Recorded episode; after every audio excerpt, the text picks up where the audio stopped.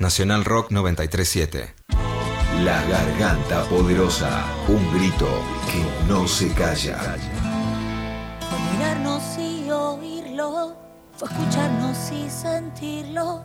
La utopía no era el flan, todo es parte de algún plan.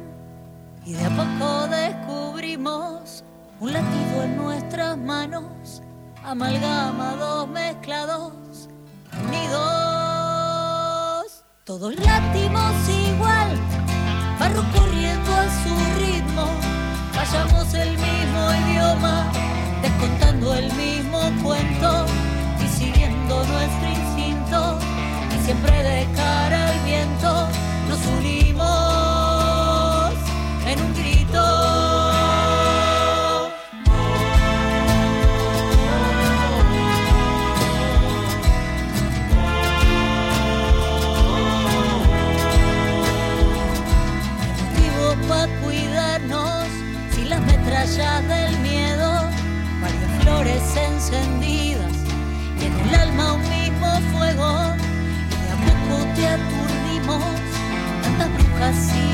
silenciadas empoderadas unidas aliadas todas láctimos igual sangre corriendo a su ritmo hablamos el mismo idioma contamos el mismo cuento y siguiendo nuestro instinto y siempre de cara al viento nos unimos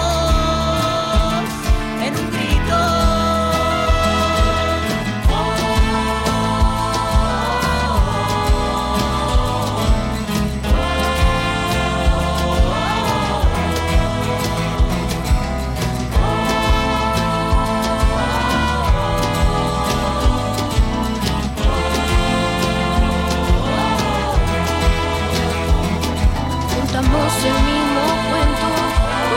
Por tu viento.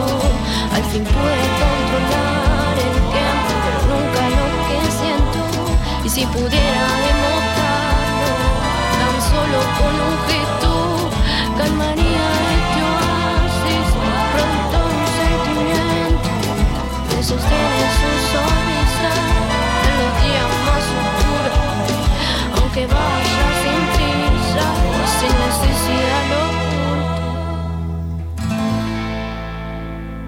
Otra vez el invierno lastima nuestros barrios. ¿Qué lo hace tan peligroso? ¿El clima? Frío. ¿El gas de nuestros 100 comedores y todas las casas de las mujeres y las disidencias? Tan frío que no hay. ¿Será el precio de la garrafa o de la leña? Frío, pero no congelado. ¿Los 12 mil pesos mensuales que gasta en garrafas un solo comedor en el barrio Rodrigo Bueno en Cava o una familia en Los Álamos La Matanza? Helado. Uf, qué difícil se hace. ¿Una pista? Mmm. Empeora con la vecida estatal. ¿El tendido eléctrico? Caliente. ¿Los cortes de luz? Recontra caliente. ¿El fuego que cae de los cables e incendia las casas? Quema. Quema y mata. Ah, es la falta de urbanización.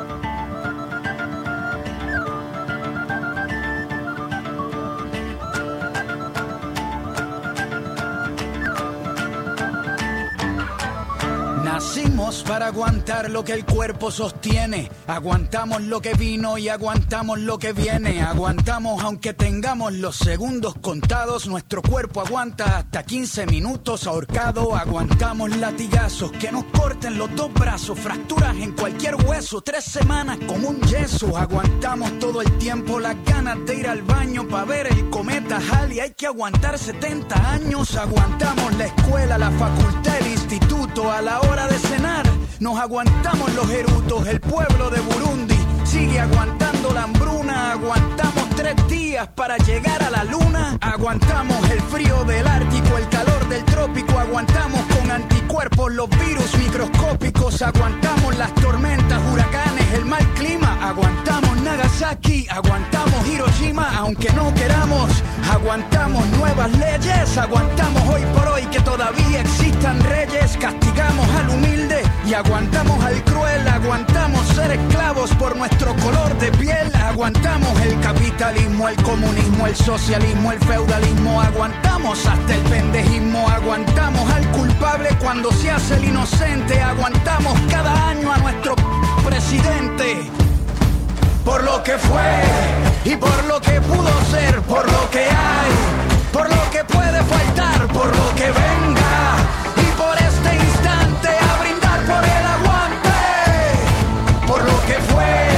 y por lo que pudo ser, por lo que hay, por lo que puede faltar, por lo que venga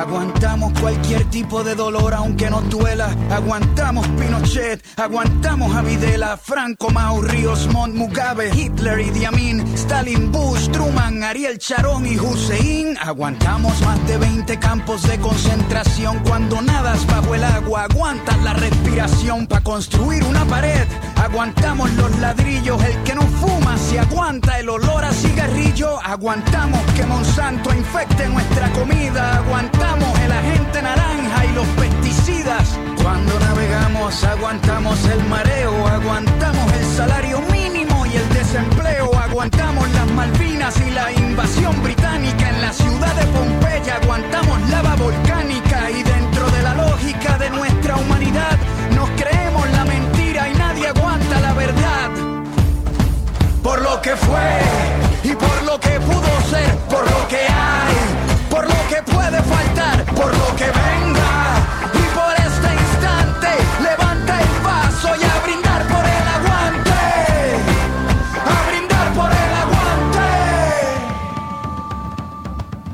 Aguantamos al ateo, al mormón, al cristiano, al budista, al judío, aguantamos al pagano, aguantamos el que vende balas y el que las dispara, aguantamos la muerte de Lennon, la de Víctor Jara, aguantamos muchas guerras, Vietnam, la guerra fría, la guerra de los 100 años, la guerra de los 6 días, que aguanten la revancha, venimos al desquite, hoy nuestro hígado aguanta lo que la barra invite.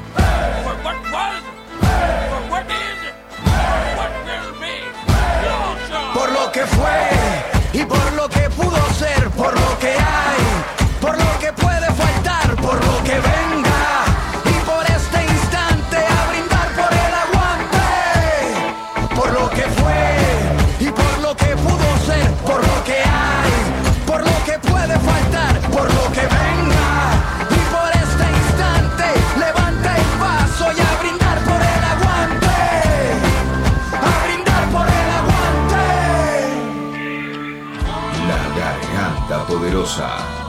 oculto.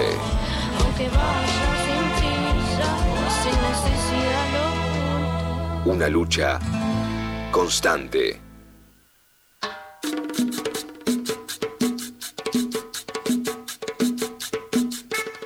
Bienvenidos, bienvenidas otro sábado más acá en la Nacional Rock.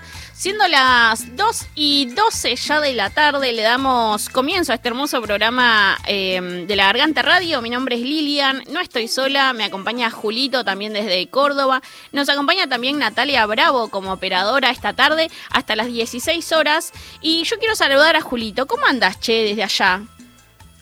¿Cómo estás, Lili? Eh, por acá estamos bien, por, por suerte. O sea, bien, pero en la lucha. Viste que eh, no son fáciles las semanas ni en los barrios con, con todo este contexto de COVID, ¿no? Eh, sanitario y, todo lo que han estado sometidos los barrios históricamente. Pero bueno, te- le estamos buscando la, la vuelta a todo eso para, dentro de la organización comunitaria, dar respuestas y bueno, venir hoy a- al programa y poder compartirles a quienes eh, están conectadas y conectados del otro lado cómo, cómo está siendo el día a día en los barrios y también no compartirle un poco de, de, de esa información, de noticias, podemos hacer entrevistas también. Se nos viene un programón nuevamente hoy, Lili. Y Sí. particularmente estamos teniendo, bueno, fallas técnicas hoy, que nos está faltando un compañero que se va a sumar pronto. Que es quienes todos y todas eh, mandan mensajes generalmente por Nelson, ¿viste? Ya va a estar sumándose también. Y efectivamente, como vos decías, eh, también de eso hablaba el, editorial, ¿no? Que, que, escuchamos hoy hace un ratito también con respecto a, bueno, eh, no solamente la pandemia, sino problemáticas que, que se vienen sufriendo de forma histórica, ¿no? También y estructural, por supuesto. Digo, como son eh, ahora que viene el invierno, los cortes de luz por los tendidos eléctricos precarios digo que más o menos como podemos los vamos conectando porque no hay una respuesta eh, desde el Estado, ¿no? También ahí para poder acceder a los servicios como son agua potable, luz, eh, y esto también causa, no solamente digo los cortes, que eso hace que pasemos frío durante el invierno, sino también eh, que los tendidos eléctricos generen eh, entre los cortocircuitos eh, los incendios, por ejemplo. Y así también eh, haya esto, gente que pierde lo poco que tiene, todo. Todo lo poco que tiene lo pierde. Bueno, en, por ejemplo, en Rosario hace, hace, unos días hubo un incendio ocasionado por, por esto mismo, ¿no? En Granadero Baigorria. Y bueno, justo no, no, no está Nelson aún, pero en su barrio el mes pas no, el año pasado hubo semanas en donde hubo más de 30 cortes de luz en, en una semana, ¿no? Es tremendo eso. Y como bueno, eh, la, lo que es la cuestión de la, de la época del año también, invita a eso donde, bueno, la, la precariedad nos lleva a condiciones extremas y, y tratamos de, de, solucionarlo. ¿Qué sí. más tenemos para el programa de hoy, Lili? Bueno, hoy como vos decías, tenemos entrevistas, por ejemplo, tenemos, que ya lo estuvimos también eh, sacando por redes, eh, una entrevista con Kevin Johansen. Que, es un notón ese. Sí, que bueno, es un cantautor también bastante conocido a nivel mundial. Él, viste que a pesar de que no en el DNI no, di, no diga que es argentino, se considera argentino también porque bueno, su mamá eh, fue argentina, su papá es, es estadounidense. Bueno, tenemos, vamos a hablar con él, tenemos, y, bueno, canciones. Y ahí no sé, viste que lo fuimos largando en las redes, como también anticipando un poco de eso. Eh, nada, ya empezaron a llegar mensajes. A mí hace un rato una compañera me dijo, si está en programa y tenés dos segundos, decirle que lo amo. De parte, entonces como ya, ya empiezan a llegar todas esas cosas en la previa, eh, así que bueno, esperamos la nota con, con Kevin. Así es, eh, vamos a tener también a charlar con, con, la UTT, Unión de Trabajadores de la Tierra. Eh, tenemos informes con respecto a las elecciones y la semana que viene siendo complicada en Perú. Y tenemos mucho más también en este programa que va a durar hasta las 16 horas. Y ahora vamos a escuchar eh, un tema que es de Lucas Sativa, El genio de la nada.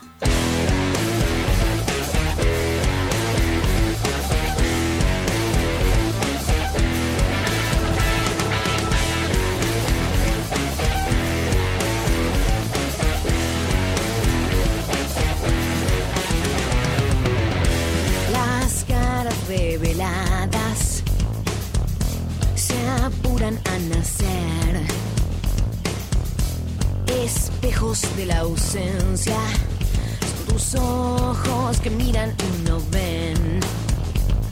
La ilusoria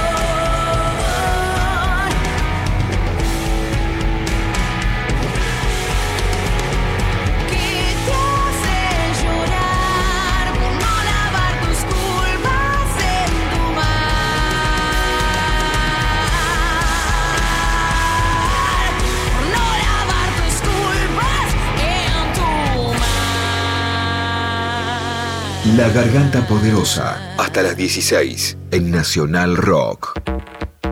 Hay millones de frases. Nada es verdad. Todo está permitido. Vos ya podés elegir, No es solo rock and roll.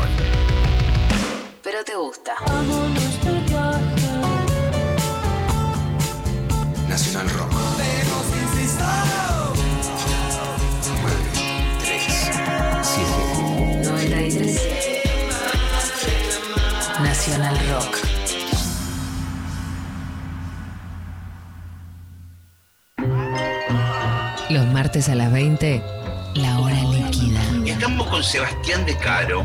Estábamos esperando fuera del aire, pero viéndonos las caras ¿eh? a través de la pantalla, angustiosamente, vamos a decirlo también. ¿eh? Mm, Yo creo que el problema es que somos casi la misma persona. Sí, sí, es cierto que mantenemos, compartimos los dos un, un criterio estético eh, muy prolijo, muy bien. Gillespie se sumerge en entrevistas acuosas para coleccionar. Si vos me preguntás a mí, películas de quién me gustaría ver, por ejemplo, en Argentina, de gente que tenga menos de 25 años. Necesitamos voces de entre 20 y 25 años que cuenten este momento. Porque creo que van a tener cosas para decir que yo teniendo 45 ya no ni sé decir, ni sé leer, ni sé entender. La hora líquida. Martes de 20 a 21 por 937. Nacional Rock. Hace la tuya. Tuya. Más de un año con esto y todavía no sabes usar el barbijo. Ajaja, sí, mira, te tapa la nariz, te tapa la boca y hasta la pera te tiene que tapar. Lo que no te tiene que tapar son los ojos, porque te vas a llevar puesto algo. La realidad, por ejemplo. Cuídate vos y de paso me cuidas a mí. 937. Nacional Rock. Hace la tuya. Hace la tuya, pero no hagas cualquiera. Una palabra para definirlo. Audio. Un concepto sonoro.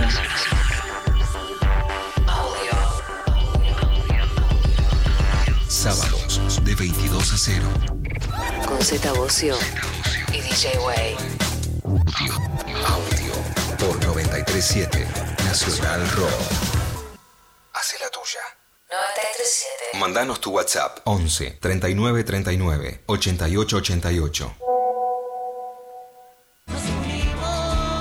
Garganta Poderosa, de 14 a 16. La voz En urgente. Alejandro Korn, San Vicente, provincia de Buenos Aires, hay un silencio expectante. No. No. No.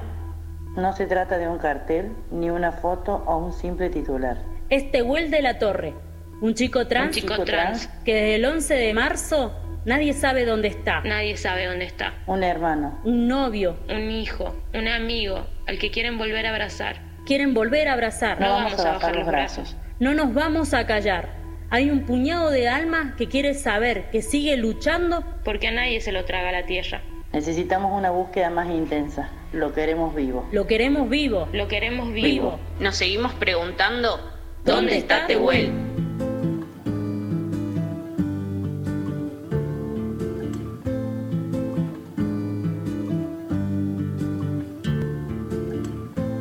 Cactus suaviza mis yemas con su piel. Tiene cien años, solo florece una vez en tu nombre. En tu nombre. Y tiene un veneno más amargo que la hiel. Solo invocarte voy a convertirlo en miel. En tu nombre. En tu nombre.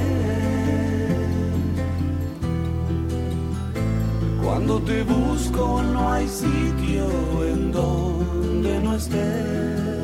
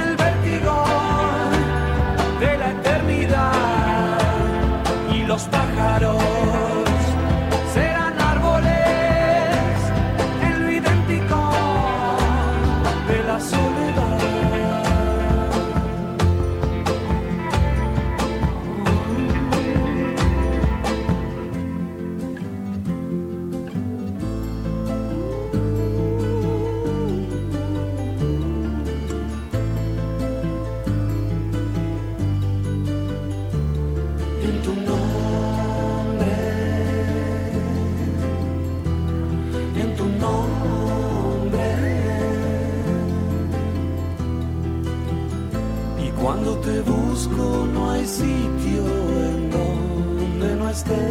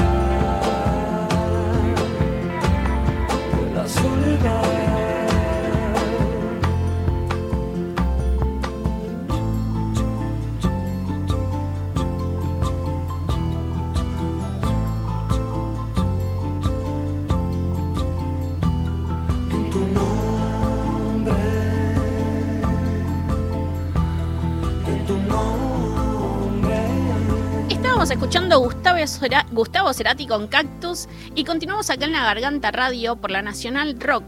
Los invitamos, lo- las invitamos, les invitamos también a mandar mensajitos eh, al 11 39 39 88 88 desde el lugar en el que estén, que nos puedan contar también cómo está el clima por donde están, ¿no? Cómo, cómo la están pasando, si es una tarde de solcito, si está haciendo mucho frío.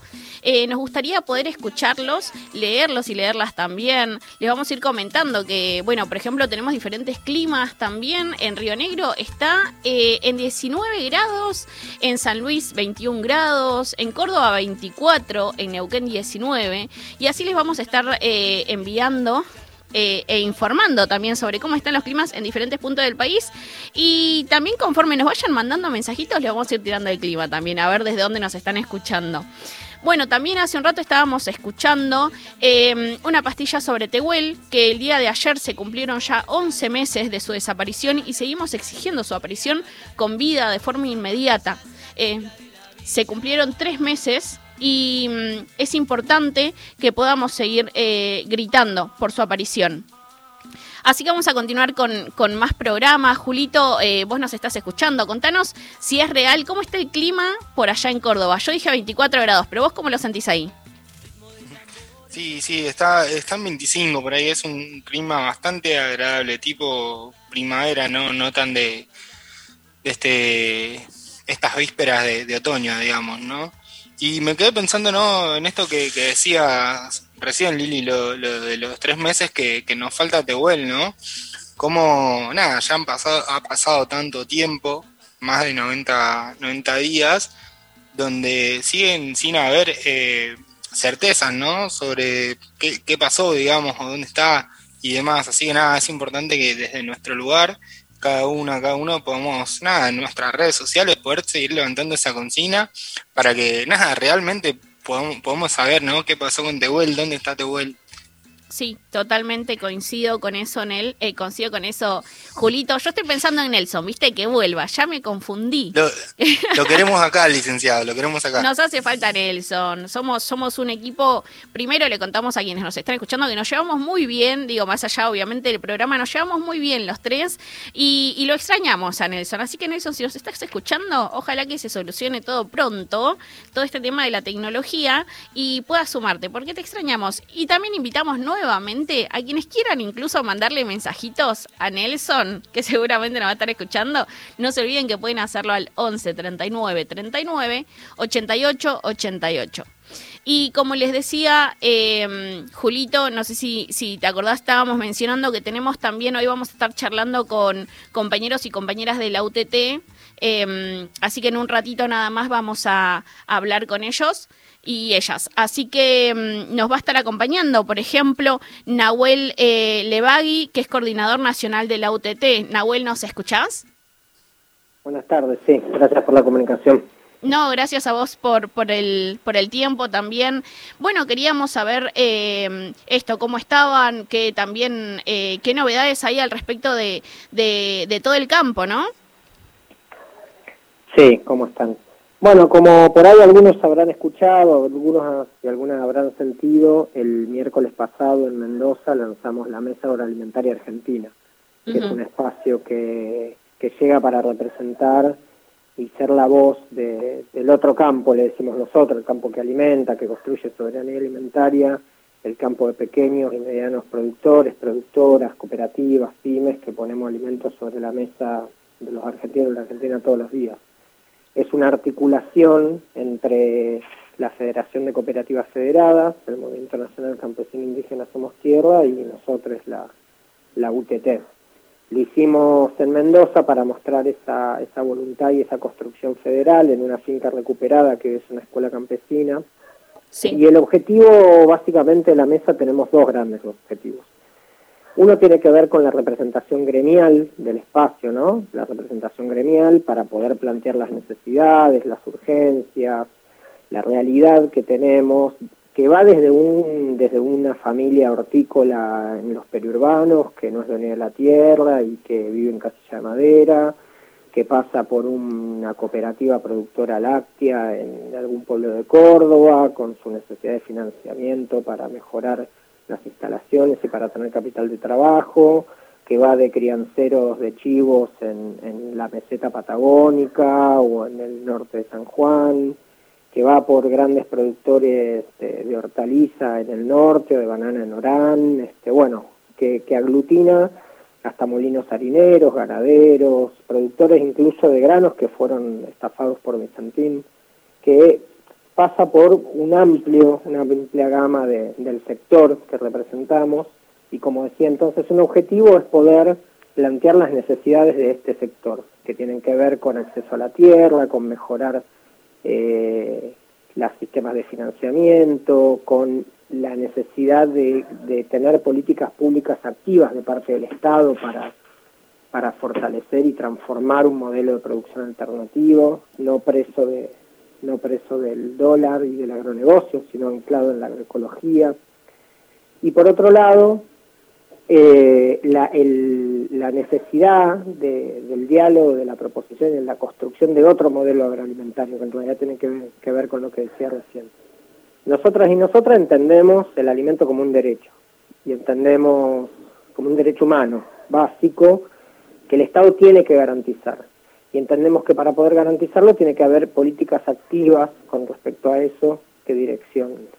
Y ahí por otro lado también entendemos el rol y la función y el compromiso social que tenemos quienes trabajamos y quienes formamos parte de ese sistema productivo. Y por eso necesitamos proponer y fortalecer este, ese otro modelo agroalimentario, con planificaciones de la producción, con reforzar este modelo alternativo, como decía antes, basado en la agroecología y salir de las semillas importadas y la producción en base a un paquete tecnológico agroquímicos, necesitamos fortalecer y multiplicar las hectáreas de producción agroecológica, de producción de, carne, de producción hortícola. Hoy eh, en Argentina se produce la misma cantidad de carne y de fruta y verdura que hace 25 años, habiendo aumentado tremendamente la, el, consumo, eh, la población. ¿no? Después tenemos los problemas de, de, ausencia, de, que no, no se llega a abastecer y, y, las disparadas de precios. Para eso necesitamos descalzar del dólar la producción. Necesitamos garantizar alimentos sanos a precio justo para el pueblo. Eso, que cualquier ciudadano o ciudadana de a pie pueda tener en su mesa una mesa variada, nutritiva y en cantidad. Y para eso tiene que haber este, como decía, una producción sustentable y por otro lado, que llegue a un precio razonable para que, además de, la cuestión de la discusión del salario, pero que sí, que los alimentos estén muchísimo más baratos de los que están hoy. Hoy tenemos esa, esa, esa disparada en el valor de los alimentos debido uno de los gran, uno de las de las variables tiene que ver con que tenemos una producción anclada al dólar, anclada al dólar en el modelo tecnológico como decía antes y después anclada a los valores de exportación, tanto en, la producción primaria, en granos y en carnes, ¿no? Entonces vos te compras un pedazo de carne y lo pagás al precio de exportación y toda la cadena se basa en, los precios del maíz, del trigo y de la soja de exportación, lo que encarece toda la cadena para adelante. Y por otro lado, en todas esas empresas alimenticias concentradas, esas em, grandes empresas agroalimentarias concentradas, que son las formadores de alimentos, y ahí lo que planteamos desde la mesa agroalimentaria, y por eso nos damos la tarea de construirla, tiene que ver con que necesitamos empoderar, fortalecer este otro sector del campo, esta, este, esta otra ruralidad que, reitero, como decía al principio, entendemos el alimento como un derecho, no solamente como una mercancía. Entonces es un sector con una visión popular, con una visión social del rol que tenemos. Y ahí es donde tenemos un sujeto histórico, incluso, para construir una patria distinta con soberanía alimentaria. Esto está arrancando, la Mesa Agroalimentaria Argentina particularmente, que lanzamos el miércoles, pero que en realidad es la continuidad de muchos años de construcción y de lucha, ¿no? De distinta, de todo el pueblo, del pueblo agrario, del pueblo, del pueblo urbano también, porque hay otro elemento muy importante que siempre marcamos, es la, necesaria conexión entre el campo y la ciudad, y básicamente lo que nos, nos conecta es el alimento. Entonces, esa es la tarea que nos damos desde la mesa, vamos a, plan, vamos a proponer planes de abastecimiento, plan ganadero, plan hortícola, este plan lácteo, hacia el gobierno para poder trabajar en conjunto, pero sobre todo fortaleciendo lo que ya hacemos, porque hay otro de los elementos importantes, es que no solamente decimos cosas que hay que hacer para adelante, sino que mencionamos la, necesidad, la necesidad de reforzar lo que ya hacemos todos los días. Porque realmente nosotros venimos, nosotros y nosotras venimos demostrando ya hace años que puede haber otro modelo, que es necesario políticas apuntadas a eso, porque lo demostramos en la cantidad de hectáreas que multiplicamos diariamente, en cómo llegamos con precio, con alimentos a precios más justos a los territorios, por lo tanto ahí está puesto el, el, esfuerzo, ¿no? En, en, demostrar lo que, que lo que decimos que hay que hacer lo hacemos todos los días y es el planteo que hacemos hacia la sociedad y particularmente hacia el gobierno, que es quien tiene la tarea de, garantizar ese derecho al alimento. Claro, recordamos que estamos eh, charlando con Nahuel Levagui, de, que bueno, él es coordinador de, de la UTT a nivel nacional. Em, te hago una consulta, em, Nahuel, creo que también Julito tiene una pregunta, así que le, le dejo el momento del mejor. ¿Cómo estás, Nahuel? Sí, yo quería preguntarte, viste, porque, bueno, ahora presentaron lo que es la mesa agroalimentaria, ¿no? Eh, ¿Y cómo, cómo se traduce eso para el ciudadano, la ciudadana de a pie que, que nada, le llega esta información, que quizás nos, nos está escuchando del otro lado en este momento, para saber concretamente eh, qué, es y, cómo, cómo lo beneficia, ¿no? ¿Cómo llega eso al hogar de los argentinos, las argentinas? No, por eso, lo que presentamos, como contaba antes, es un espacio de representación gremial y un espacio de discusión de un sector. No es que presentamos un plan de alimentos baratos que mañana te va a llegar, ¿sí? Es una articulación de organizaciones rurales, agrarias, ¿sí? Así como está la mesa de enlace, ahora además de la mesa de enlace está la mesa agroalimentaria argentina, que nos, pues, nos damos la tarea de trabajar en todo lo que estuve diciendo recién que eso mañana va a tener un impacto inmediatamente, no, mañana no va a tener un impacto inmediatamente. Ahora, es reforzar sí los impactos que venimos dando, porque cuando nosotros y nosotras hacemos, ponemos alimentos a precio justo desde los almacenes, o hacemos asadazo, o con bolsones de verdura en los territorios, o en esas articulaciones, en realidad va por ese camino. Pero lo importante por ahí es, bueno, el campo no es uno solo, ¿no? Porque cuando se habla y, el gobierno, o yo creo que una de las mayores victorias que han tenido los sectores concentrados de la economía agraria y financiera es este, generar ese sentido de que hay un solo campo, ¿sí? Incluso muchas veces el gobierno cuando se expresa dice el campo. No, y ese no es el campo, ese es una parte del campo, que es básicamente el campo concentrado. Ahora plantamos bandera los que somos el otro campo y que también nos vamos a poner a trabajar en función de garantizar el alimento. Por eso te digo, es una luz de esperanza de un espacio que se empieza a parar hoy y que tenemos muchísimo camino por, por, por, por delante, ¿no? Sí, que también no solamente es, digo, eh, atender la urgencia, si se quiere, digo, desde lo alimentario, sino también pensar en, bueno, a partir de ahí, ¿qué hacemos, no? Cómo, también se propone que eso se pueda cambiar y no solamente sea eh, en lo urgente. Em, es, que en, es que en realidad esa, ese es el debate. El debate, nosotros, si nosotras la sociedad piensa en la, en la alimentación, en el alimento, generalmente cuando es un problema. Entonces, cuando es un problema, bueno, bienvenida a la discusión, pero lo que tenemos que entender es que tenemos problemas estructurales con respecto al modelo agroalimentario en la Argentina. No es un problema actual ahora de precio y que si mañana los alimentos están más baratos, listo, no nos olvidamos. No, nosotros tenemos que modificar la matriz agroalimentaria, desconcentrar la tierra, desconcentrar la producción, desconcentrar la comercialización, como te decía, avanzar en un modelo agroalimentario sustentable, que eso significa salir del paquete tecnológico del agronegocio y avanzar en la agroecología como venimos haciendo y como por suerte cada vez más hay una masa crítica que cada vez lo pide más, incluso ahora se acaba de, de, sacar la Dirección Nacional de Agroecología en el Ministerio de Agricultura. Este, el planteo fundamental nuestro, como decía al principio, es por un lado nuestra gremialidad, plantear nuestras necesidades, como la ley de acceso a la tierra, como el financiamiento, como un montón, como normativas de faena, de producción y de faena animal acorde al sector, porque ahí hay otros elementos. Nosotros tenemos todas unas reglas de juego en la producción agroalimentaria en función de los grandes. ¿sí?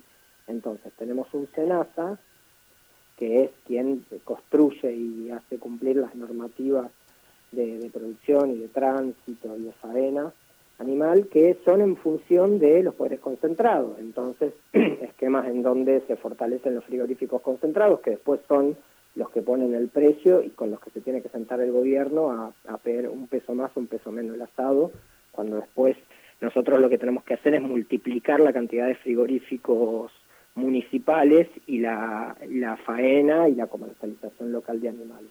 Bueno, nosotros tenemos que modificar esas reglas de juego, tenemos que modificar esa matriz para de a poco, pero sin prisa, pero sin pausa, ¿no? Con, en realidad con prisa, pero sin pausa, este, ir eh, transformando esa matriz que es la que genera la dependencia y que después en la Argentina no solamente comamos caro, comamos mal y además en una total dependencia de las grandes multinacionales hoy todos nosotros y nosotras dependemos de las grandes multinacionales para alimentarnos. Tenemos una alimentación dependiente de las multinacionales del agro. Eso tiene que transformarse. Claro, todo, todo eso tiene que, que no cambiar. Tiene soberanía alimentaria es un país esclavo. Claro.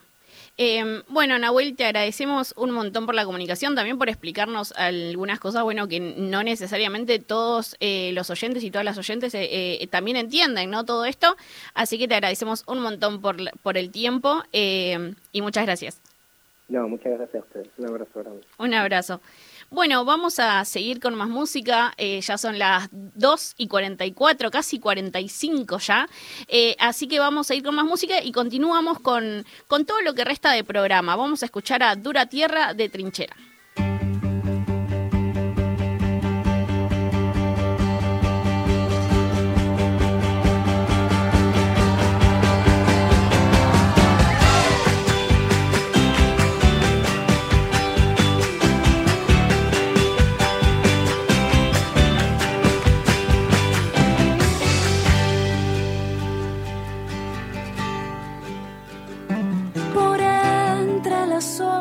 La esperanza se arrima como un rayo de luz, como gesto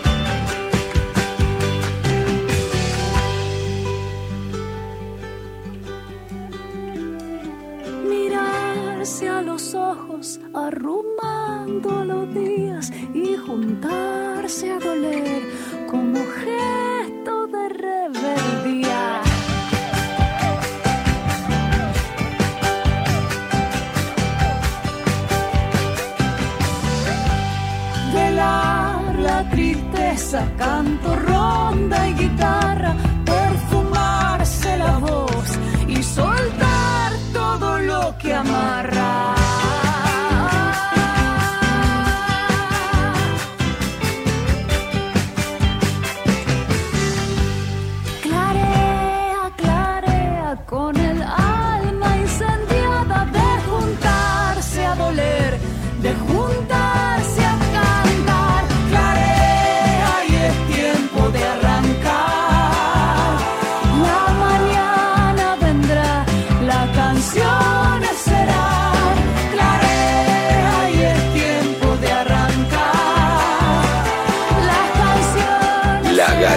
Garganta Poderosa. De 14 a 16. La voz urgente. En esta cuarentena te quedaste en casa y cocinaste con rock. Sándwiches de miga. Para preparar sándwiches de miga en casa, agarra un pan lactal y aplastalo con mucho rock para que quede finito. Untale mayonesa, rebajada en agua y agrega jamón, queso, blues, milanesas napolitanas y todo lo que siempre soñaste. Volvé a untar la superficie con mayonesa y tapala con otro pan. puedo evitar a que vengan hacia mí los sándwiches de miga. Si te zarpaste en mayo, ojo, que después hablas pavadas. En medio de cualquier pandemia, el rock tiene sus recetas. Cuídate para cuidar. 937 Nacional Rock. Información, música y delirio. Un gran plan. A veces uno agarra una palabra y la usa siempre mal. Pero como, viste, como, wow, qué leído. La actitud con la que la decís. A la hora en que nadie se quiere levantar, acá ya estamos con los ojos abiertos. Eh, nosotros tenemos un amigo que decía, no, porque esta persona tiene un estandarte de vida. Siempre estoy en la duda de si avisarle o no. Es difícil porque lo saca del clima. Gran plan. Lunes a viernes, de 6 a 9. Aparecen palabras que se ponen de moda. Cuando apareció la palabra tiene una impronta, yo no sabía qué carajo era, pero entra en cualquier lado. Con Tapa, Marianita y el Tucu. Un gran plan. ¿Y cómo está el clima? Bien, da una impronta. Por ¿Y 937. la carga aumentó? Sí, la impronta. Nacional Rock. Así la tuya.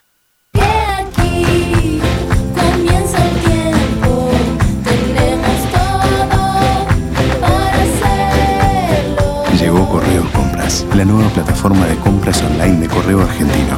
Vos sabés, dar es recibir. Compra como nunca, recibí como siempre. Todos fuimos. Todos somos.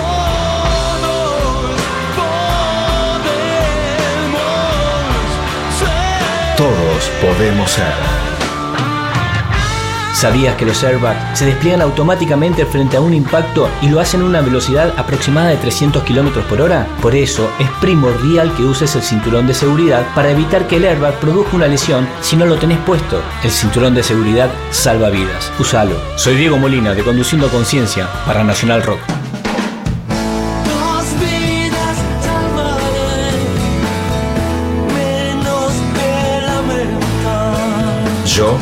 Me comprometo con la vida. Eso que sucede en las tardes. Contraluz. Visto. Entre sombras y soles. Contraluz. Sábados de 18 a 20 con Leandro Areco. Contraluz. Por 937 Nacional Rock. Hace la tuya. 937. Estamos en Twitter. Arroba Nacional Rock 937. La Garganta Poderosa. De 14 a 16. La Voz Urgente.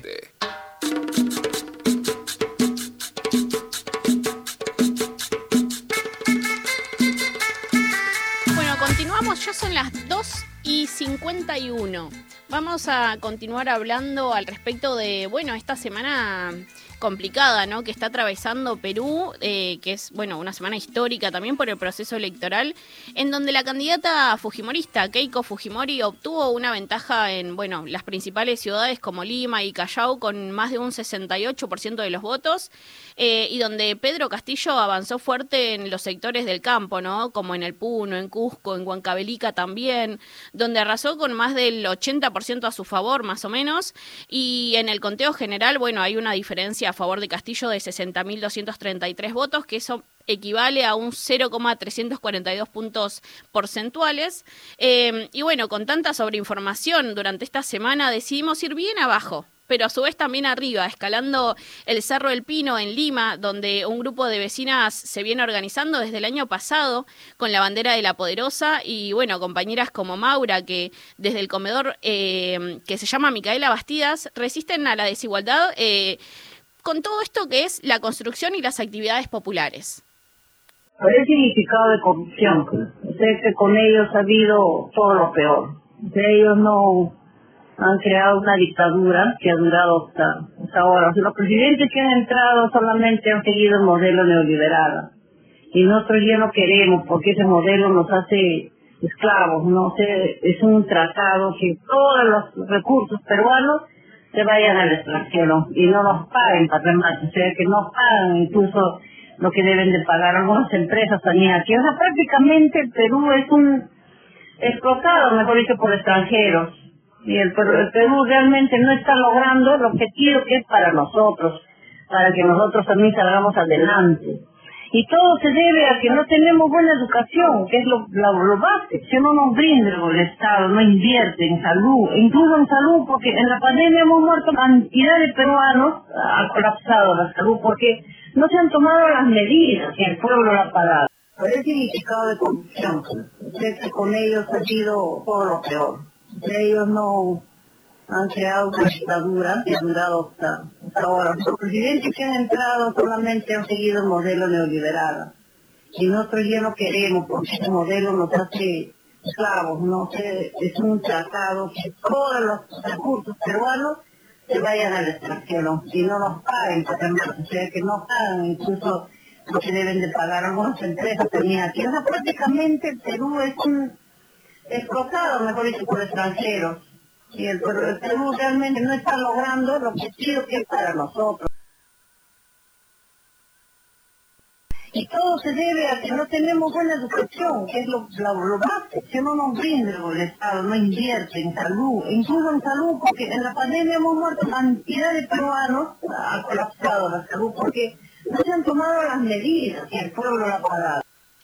En Perú hay un 75% de trabajo informal y más de 15% de desocupación. Uno de los principales problemas de los barrios populares, o como allá los llaman, asentamientos humanos, es la falta de servicios de agua potable. La principal parte de ellos, si queremos también, tiene que ser la estabilidad económica también. Lo primero la salud, porque creando nuevos hospitales, nueva atención, el desafío de él para el pueblo. Se realiza el pueblo y el que dar ese, ese apoyo al pueblo. Eso es lo que él promete y nosotros tenemos que hacer. Despacio, con paciencia, no importa, pero vamos a ser vigilantes. El Perú es vigilante, el pueblo está vigilante en este momento. Nunca se ha visto así, pero ahora lo vemos. Y queremos salir adelante por el bien del pueblo. La última encuesta nacional de hogares expresa que hay un 11,8% de hogares pobres en Perú que sobreviven en viviendas totalmente hacinadas. Un país con más de 30 millones de habitantes que por las dificultades sanitarias lleva el récord de mayor tasa de mortalidad por COVID en relación de su población a nivel mundial. Pero ahora, hoy hay esperanza. El pueblo seguirá de, seguirá de pie y no va a parar de caminar. El mensaje de compañerismo, de solidaridad, de cariño como seres humanos estamos en la lucha ¿no? de poder salir adelante, sobrevivir a estas limitaciones de nuestras naciones, ¿no? los países hermanos, juntar manos, juntar corazones para que todos salgamos adelante en la labor que tengamos, ya sea en los tejidos, en los comedores, en la educación, los poderosos, como dice su palabra, pueden y va a salir, a salir de eso. Vamos a seguir adelante y vamos a por una buena y mejor calidad de vida. Y bueno, así estábamos hablando con Maura, que ya es vecina de, del Cerro del Pino, ¿no? Fuimos a buscar también eh, esto, la opinión de, de las personas eh, que están atravesando por todas estas situaciones complicadas, en este caso en Perú, y sobre todo la opinión, ¿no? Al respecto de, de lo que fue esta semana. También al respecto de este tema y de esta semana complicada que fue para Perú, hoy eh, estuvimos hablando más temprano con Julito también. Entrevistamos a Juan Cominges, que es, bueno, futbolista. Él varias veces, en varias ocasiones, se ha calzado la, la camiseta de la selección peruana. Y hoy estuvimos hablando de varias cosas. Eh, bueno, Julito, no sé a vos qué te pareció la entrevista. Sí, la entrevista fue bastante interesante, ¿no? Porque no, nos pudo contar también, así como, como nos contó la compañera, la realidad que está atravesando el, pueblo peruano y la importancia, ¿no? De, desde su rol, como el, el de los futbolistas, poder, eh, nada, tener también como esa capacidad crítica sobre la realidad que, que, lo está atravesando al país, a la sociedad, y poder, ¿no? Generar eh, conciencia dentro de, del ámbito del fútbol, que siempre parece que, es una burbuja. Y en relación un poco, un poco a esto y a la participación ciudadana nos deja esta reflexión. Yo creo que sería importante que, tengamos esa participación todos los ciudadanos. Me parece que el futbolista tiene un poquito más de llegada, por decirlo así. Pero me parece que el, pensamiento crítico tendría que estar instalado en la educación de todos, ¿no? sobre las mujeres de, de, de nuestras sociedades. ¿no? Y los futbolistas o los deportistas en general pues pueden extrapolar esos mensajes a, la gente, ¿no? Eh, y que esos mensajes se conviertan no en mensajes vacíos, sino en valores cotidianos para construir algo diferente, ¿no? Así escuchábamos también sobre las responsabilidades, no solamente ciudadanas, sino también de quienes tienen esa caja de resonancia, en este caso, bueno, los futbolistas. Y también hablando sobre eso, justamente sobre el, sobre el fútbol, hablábamos de cómo también este contiene, enseña y libera, ¿no? Qué bonito esa frase, ¿no? De que contiene, enseña y libera. Te la voy a robar. Yo creo que el, el, deporte, el fútbol en este caso, su mayor rasgo es, su horizontalidad y a partir de ahí, de esa igualdad, yo creo que es la aspiración que tenemos todos, ¿no? De tener igualdad de oportunidades, igualdad, en todo caso, de derechos, ¿no? Entonces, eh, me parece que por eso es su importancia, ¿no? Evidentemente el deporte pues forja el carácter y el deporte no se puede practicar si no hay un otro, entonces ahí también forja los límites del respeto. Entonces es, es, es muy lindo poder eh, dedicarse a enseñar valores en todo caso a través del deporte, ¿no? Bueno, así hablábamos también con respecto a lo que es el deporte y también nos comentaba cómo ya no se ocultan ¿no? ciertas eh, conductas eh, que él bueno nos, nos estuvo especificando también yo creo que hoy es muy difícil ocultar algo. Eh, sabemos todo lo que ocurre y la comunicación las redes sociales está todo muy... Yo lo que tengo un poco de temor es que hoy ya no se oculta. Hoy se están liberando conductas este, fascistas, machistas, misóginas eh, y, no, y no pasa nada. Es decir, el temor que tengo hoy es que ya, ya no hay, hay un desparpajo total para, para evidenciar eh, posturas que evidentemente no, no tienen nada que ver con lo que es convivir en armonía en la sociedad, ¿no? Lili, como nada, todas las reflexiones que, que, nos van trayendo también tienen las muchas similitudes con la realidad de Argentina, ¿no? Algo que, que hemos visto y también podido reconocer gracias a nada, a este intercambio con Juan en este caso, con la compañera recién y con distintos eh, vecinos y vecinas de, Latinoamérica, nos permite saber que a los pobres de América Latina nos, nos atraviesa la, pobreza estructural, ¿no? Y en relación, bueno, a esto también, eh, a lo que es, a lo que pasa en los territorios, nos dejaba una, una reflexión de cómo es su visión me parece súper importante y a la vez me parece que a, estas alturas seguir hablando de que hay niños o aceptando que hay niños que no puedan acceder a, sus clases por internet, teniendo Perú una de las economías eh, más estables de los últimos 20 años, no sé qué adjetivo usar, pero me parece súper bien la, capacidad de la gente de poder juntarse, ese compañerismo, demostrar esa solidaridad, pero me parece que aceptar que un niño no pueda conectarse a unas clases porque no tiene wifi o no tiene un plato de comida, me parece una conversación muy desfasada, ¿no? Eso no nos va a permitir eh, convivir mejor como sociedad, ¿no? Hay que tener voluntad política. Bueno, también nos, nos comentó al respecto de los nuevos desafíos ¿no? que enfrenta eh, el nuevo mandatario. Creo que el mayor desafío es, reconciliar eh, esta brecha social de poca escucha, de poca tolerancia. Otro gran desafío es vincular el, arte y el deporte a, nuestra cotidianidad y esos son los dos grandes, esos son los desafíos que no son tangibles. Después lo, lo macroeconómico, lo microeconómico, las políticas que se puedan implementar evidentemente son, son más tangibles, ¿no? yo veo, percibo que como peruanos no nos estamos escuchando, no nos estamos tolerando, no se puede construir país desde, la intolerancia y de no, no ver al otro como, como un igual. Desafíos políticos que, bueno, él, él ve para este nuevo mandatario que, está, bueno, eh, próximo a, asumir eh, la gobernación del país. Y, en medio de, bueno, muchas preguntas sobre lo que atraviesa el territorio, cómo él ve la sociedad y cómo él ve la, política, eh, nos compartía también eh, sus pasiones, ¿no? Por las cuales incluso él fue muy criticado por algunos sectores y, por otros que quizás eh, eran más afines también lo, celebraban y nos dejó una reflexión que se las compartimos.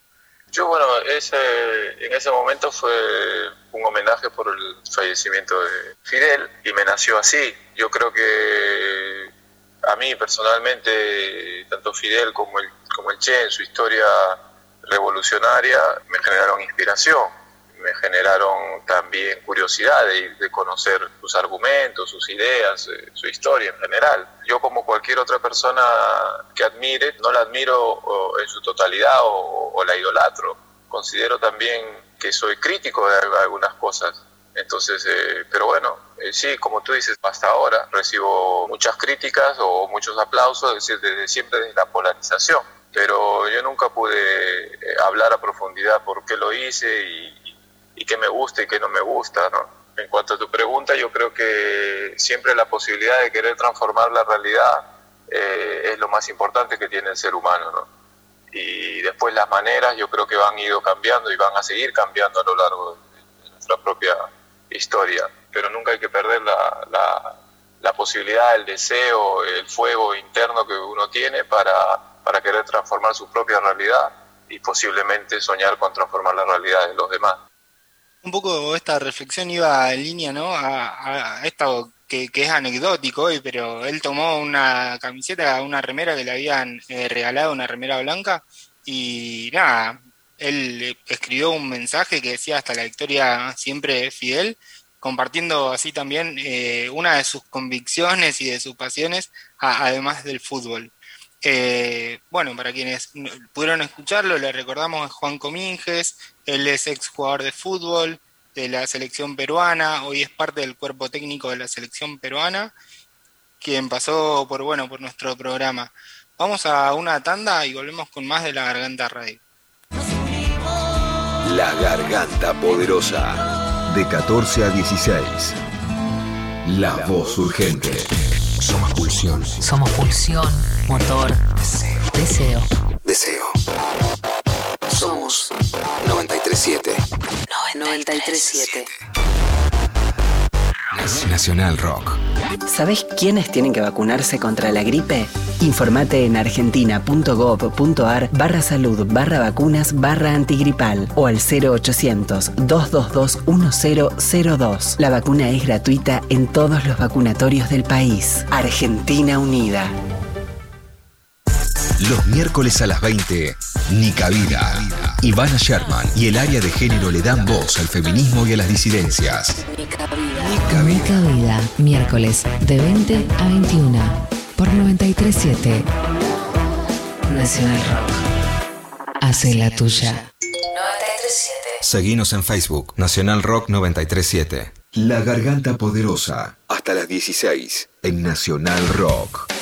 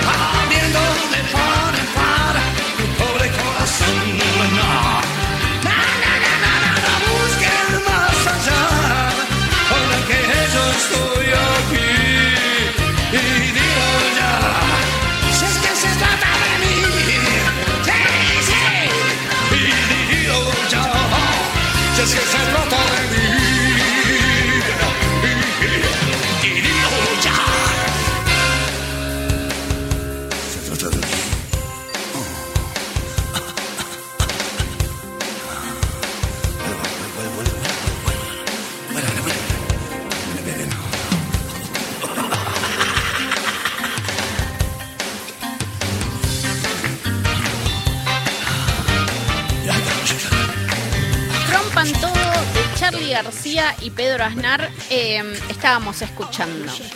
Ahora vamos a escuchar una entrevista exclusiva en Nacional Rock de Lali Espósito, quien fue etapa de la Garganta Poderosa del mes de mayo.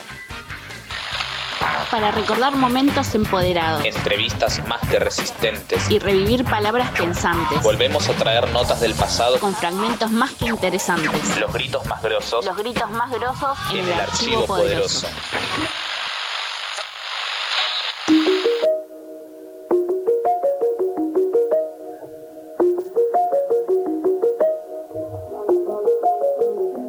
Hacían malabares, a veces debían, a veces no, pero el alquiler de alguna manera se terminaba pagando y, y manteníamos un techo, que ya es un montón, ¿viste?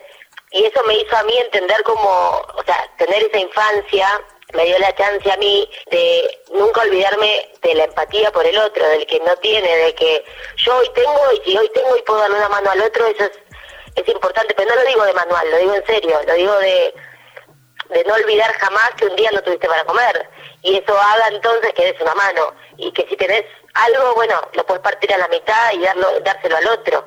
Y el día que olvidas eso estás cagado. Y yo creo que hay mucha gente que eh, se olvida re fácil de eso, viste que es como, bueno, si yo tengo, tengo que cuidar lo que tengo y lamentablemente no, no puedo mirar si al de al lado le falta algo y capaz yo le puedo dar una mano, ¿viste? Eh, pero eso es educación también. ¿Y qué representa para vos eh, la masa de mujeres movilizadas? Y sobre todo, ¿qué te genera ayudar a visibilizar a las mujeres que resisten la desigualdad desde los barrios más postergados? Siendo mujer puedo entender un montón de cosas, eh, pero todo el tiempo me considero como un aprendiz, ¿viste? Eh, de escuchar a las que están adentradas, de escuchar a las que de verdad caminan los barrios y, comparten con otras mujeres. Eh, soy muy cautelosa, o sea, aporto todo lo que pueda desde mi espacio de privilegio y de que ah, suelo tener una cámara enfrente o un micrófono enfrente y eso no me parece una boludez, sino que tomo esa oportunidad eh, en lo que pueda sumar y ayudar desde ese desde esa posición, em, pero también, viste, me, me estoy siempre con los oídos muy, con las orejas muy paradas y los ojos muy abiertos porque siento que, que pecar de que me sé todas las del feminismo eh, no solo es mentira, sino que no es cierto. Estoy ahí como aprendiendo todos los días, ¿viste? Eh, de estas cuestiones. Eh, puedo hablar desde lo que yo he vivido y como me preguntabas dentro de, del mundo en el que yo me muevo desde que tengo 10 años, que es el mundo como de la tele y de, del entretenimiento, he visto de todo, ¿viste? Pero creo que se tienen que ocupar los que se tienen que ocupar y, y vos, toda la organización que, que me contaste, están haciendo lo que creo que hay que hacer, que es como decirlo un poco más en voz alta, ¿viste? Para que esa, esa ayuda necesaria llegue y esa, ese aporte de quienes tienen que hacerlo esté. Por lo general, acompañas muchas causas feministas, dentro de las cuales estuvo la despenalización del aborto. Ahora que es ley, ¿qué crees que falta? Este país funciona, tiene esta ley y para las mujeres está esta posibilidad clara, está ahí, ¿no? Eh, creo que todavía, como, como todo en Argentina, que a veces nos cuesta, viste, todo hay que, todo hay que dividirlo para nosotros en opiniones, y todavía es como que no hay una real aceptación de que esta ley existe, eso es lo que yo siento.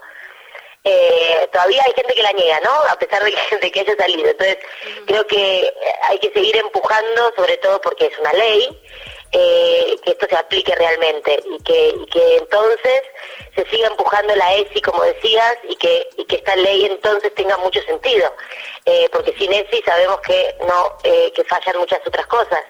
entonces no solamente que, exista la ley, que ya a nosotras nos da esto que tanto deseábamos, esta oportunidad y este derecho, mejor dicho, que tanto deseábamos, sino que que realmente sea aplicada, que realmente se instruya a las chicas a que entiendan cómo funciona, que sepan que esta posibilidad existe, que esto está ahí, ¿no? Al servicio em, de su decisión. Me parece que, seguir empujando eh, eso es importante en este momento, porque es como que salió la ley y los que se quieren hacer los boludos con que la ley existe se hacen los boludos, ¿viste? Y no, no puede ser así, no sé si se entiende lo que quiero decir.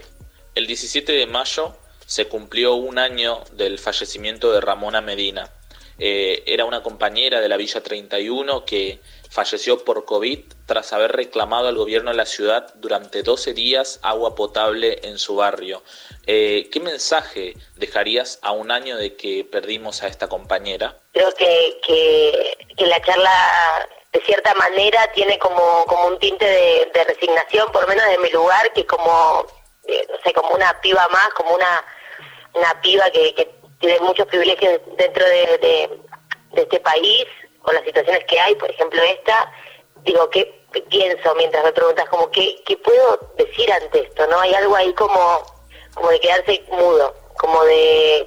Realmente es muy desesperante que a estas alturas de la vida, eh, con las ciudades principales que tenemos en movimiento, que funcionan, eh, haya sectores olvidados. Ha, ha pagado con su vida eh, pero ha dejado este reclamo, ¿no? Que, que, ahora lo traemos a colación nosotras en este espacio y que seguramente toda su gente y todo, todos sus, sus seres queridos lo, lo, lo seguirán empujando todos los días de su vida este mensaje, ¿no? Como de loco, esto no puede ser así. Eh, creo que hay algo muy mal de base, creo que hay una aceptación general de, de que, bueno, esta situación existe, hay gente que vive sin agua, punto, ¿viste? Y, y es una locura que, que desde la resignación eh, aceptemos que esa situación sea así. ¿Y qué le dirías a las mujeres que hoy están en la línea de fuego? Primero, con muchísimo respeto me atrevo a decirle algo a alguien que, que sea como Ramona o a las Ramonas de, de nuestro país y de Latinoamérica, con absoluto respeto y admiración podría esbozar algún tipo de palabra, porque hay algo que es lo más emocionante de, entre la mierda, que es como que en definitiva lo único real es el amor al otro y, y el entender que yo no soy solo y que yo soy con el otro. Y parece una a decirlo, pero sabemos perfectamente, y ustedes más que yo, que es muy difícil llegar a esa línea de pensamiento, ¿no? Como la de pará. Si a mí me va bien, al otro le tiene que ir bien. Si a mí me va mal, es que al otro también le está yendo como el orto, y entonces hay que darnos una mano, ¿no? Como tener esa, esa línea de pensamiento tiene que ver con entenderte como una como un otro, como parte de un otro.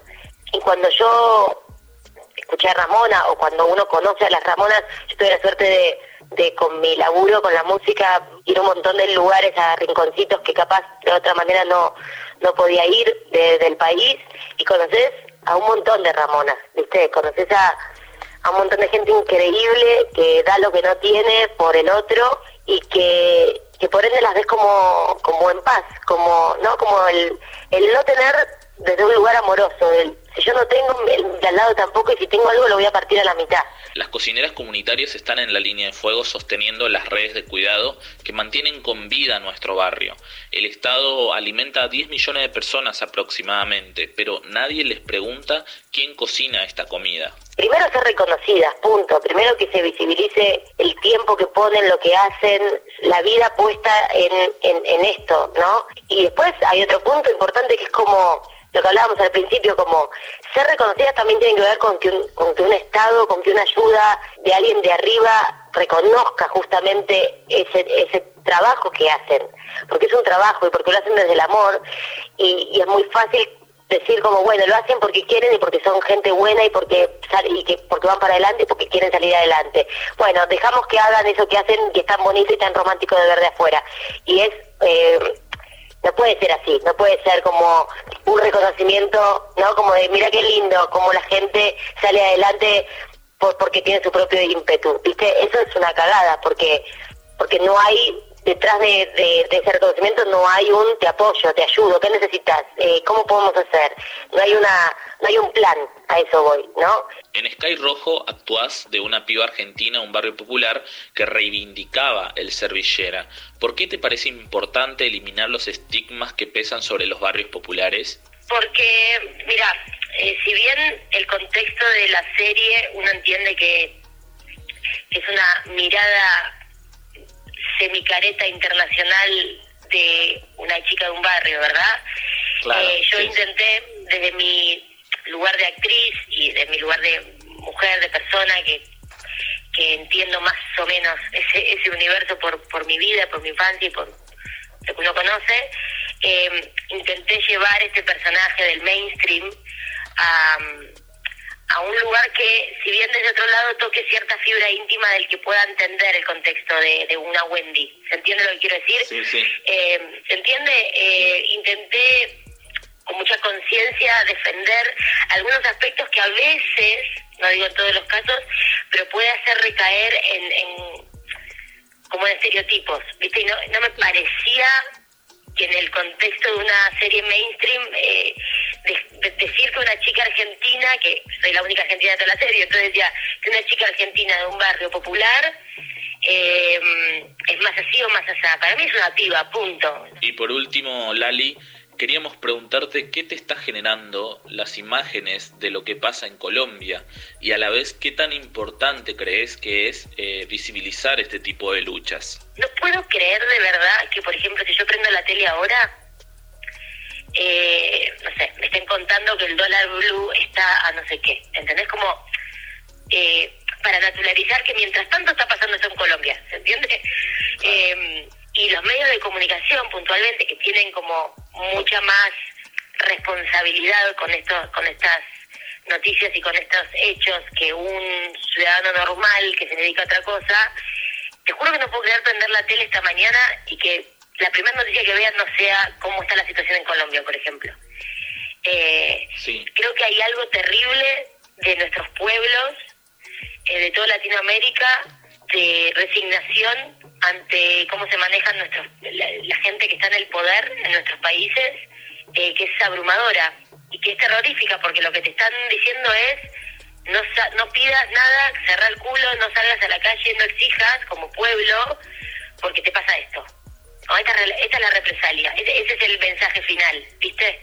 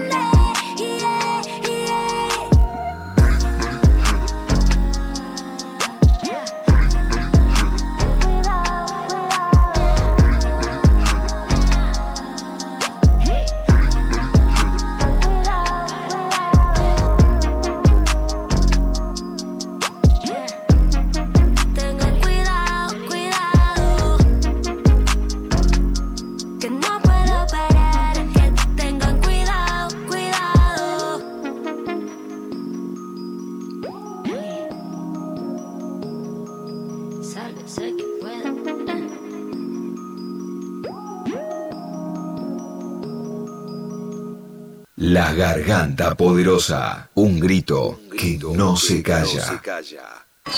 De la periferia social Al centro mismo para hacerlo girar. y estallarlo en mil partes. Y sin centro.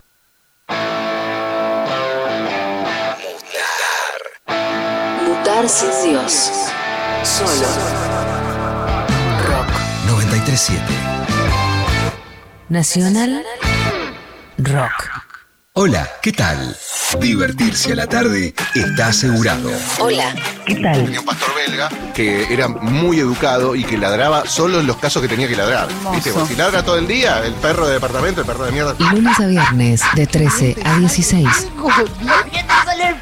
No, Domingo, para, hacerlo de nuevo, hacerlo de nuevo. No, pero señora, dígale que se calle. Cali Bonfante, Diego Ripoll, Nati Carulias. Paren, hacen eh. un- Cerremos los ojos. No, Diego, no. No, Diego, no hables más, no hables más. Hace todo ladrando. Hola, ¿qué tal? Hola. Hola. Por 937. Nacional Rock. Te lo anticipo de ahora que esto no va a promo, Diego. ¿ok? Basta, no voy a hacer más. Hace la tuya.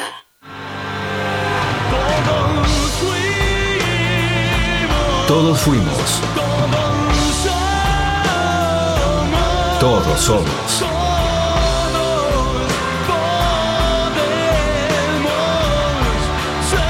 Todos podemos ser.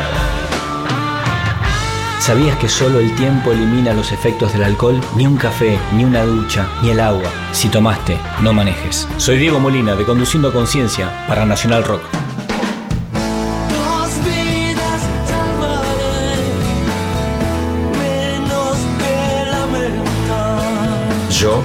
Me comprometo con la vida. El asfalto se te mete por la piel. Quemando, astillando, quebrando. Hay una radio que te muestra el camino mágico hacia tu lugar, tu tierra soleada, tu música.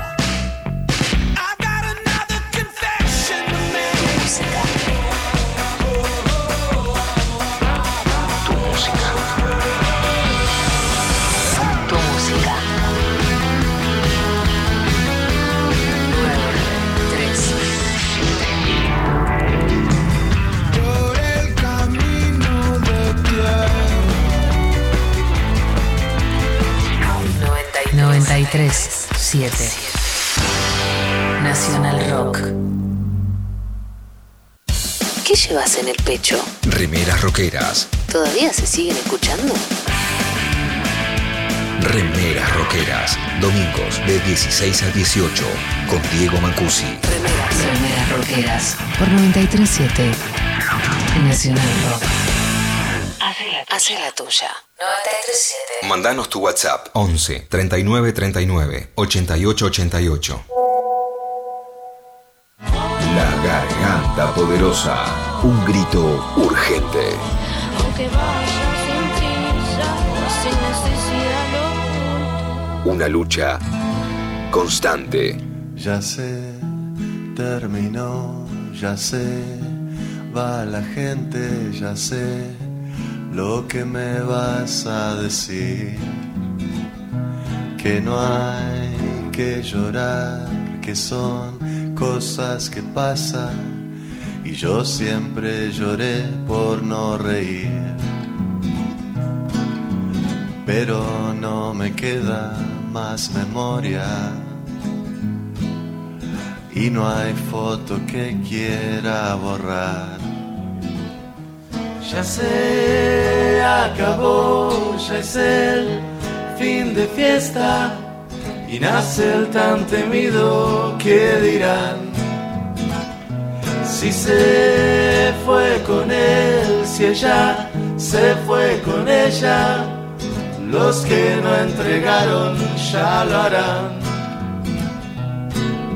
Si la vida es una orgía lenta, lo mejor debe estar por llegar.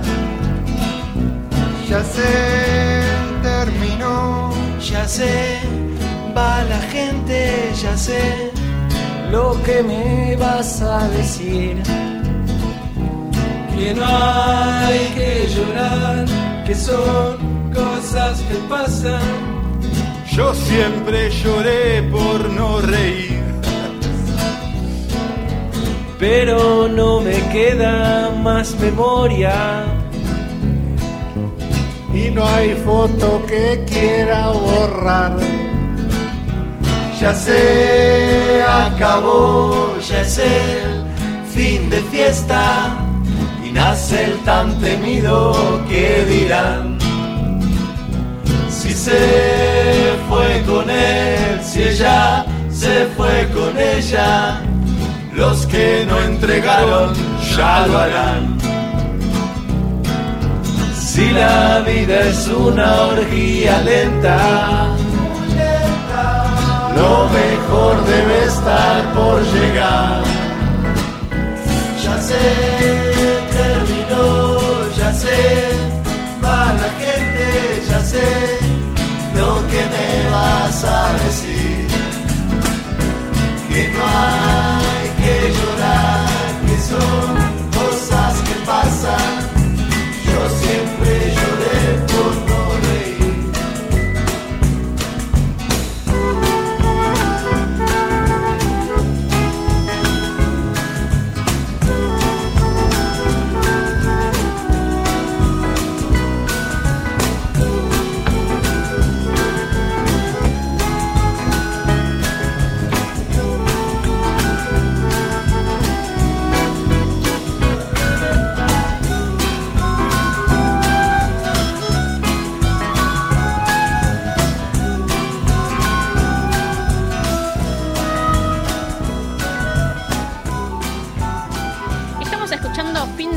De Kevin Johansen.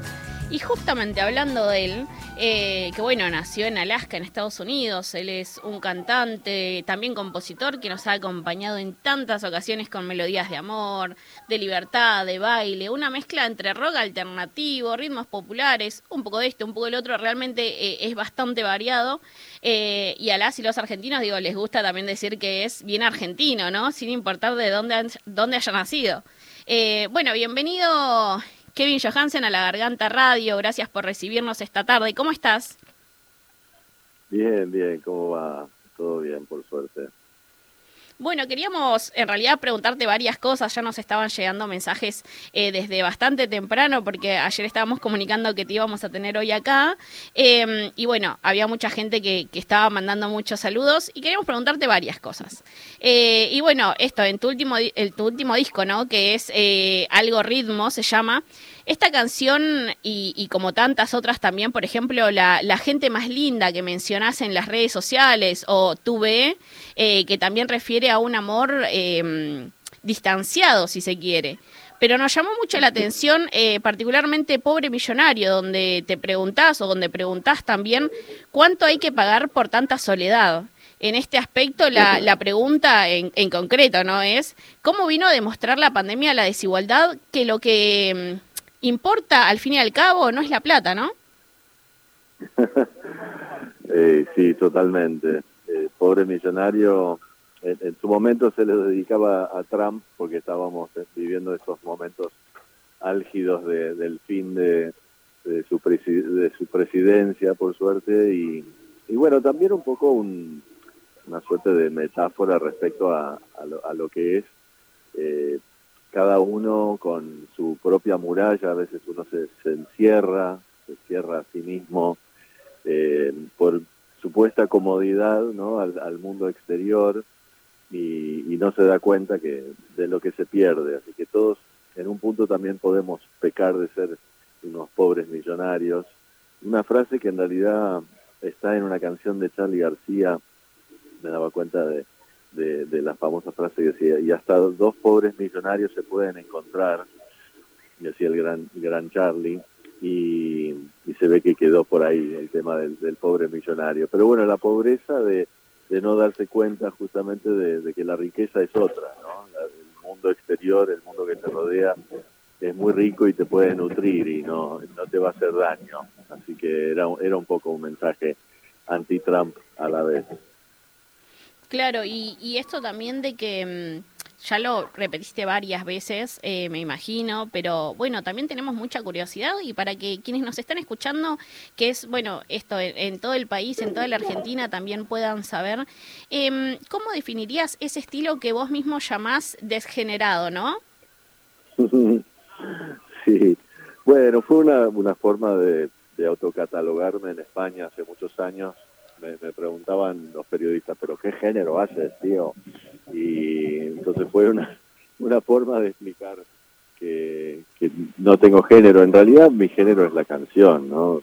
Cuando uno se da cuenta que, que la canción en sí misma es un, género y te permite aprender y aprender con H de, de otros géneros, ahí es como que empezás a, a disfrutar también el aprendizaje, ¿no? De, bueno, a ver cómo hago una buena chacarera, cómo, cómo son los arreglos para una bossa nova o, una cumbia, ¿no? Y, vas aprendiendo, tomando este, de diversos géneros, cuando obviamente llegas al punto de también ponerle tu impronta, tu personalidad, tu marca y, lo que lo que tenés ganas de, de, mezclar y, de pergeniar. Así que bueno, eso es una libertad muy grande eh, el, hecho de componer canciones, uno podría decir, bueno, soy tradicionalista porque en realidad soy súper a la antigua, me gusta el cuentito de la canción, me gusta una canción que diga algo, el título me parece súper importante.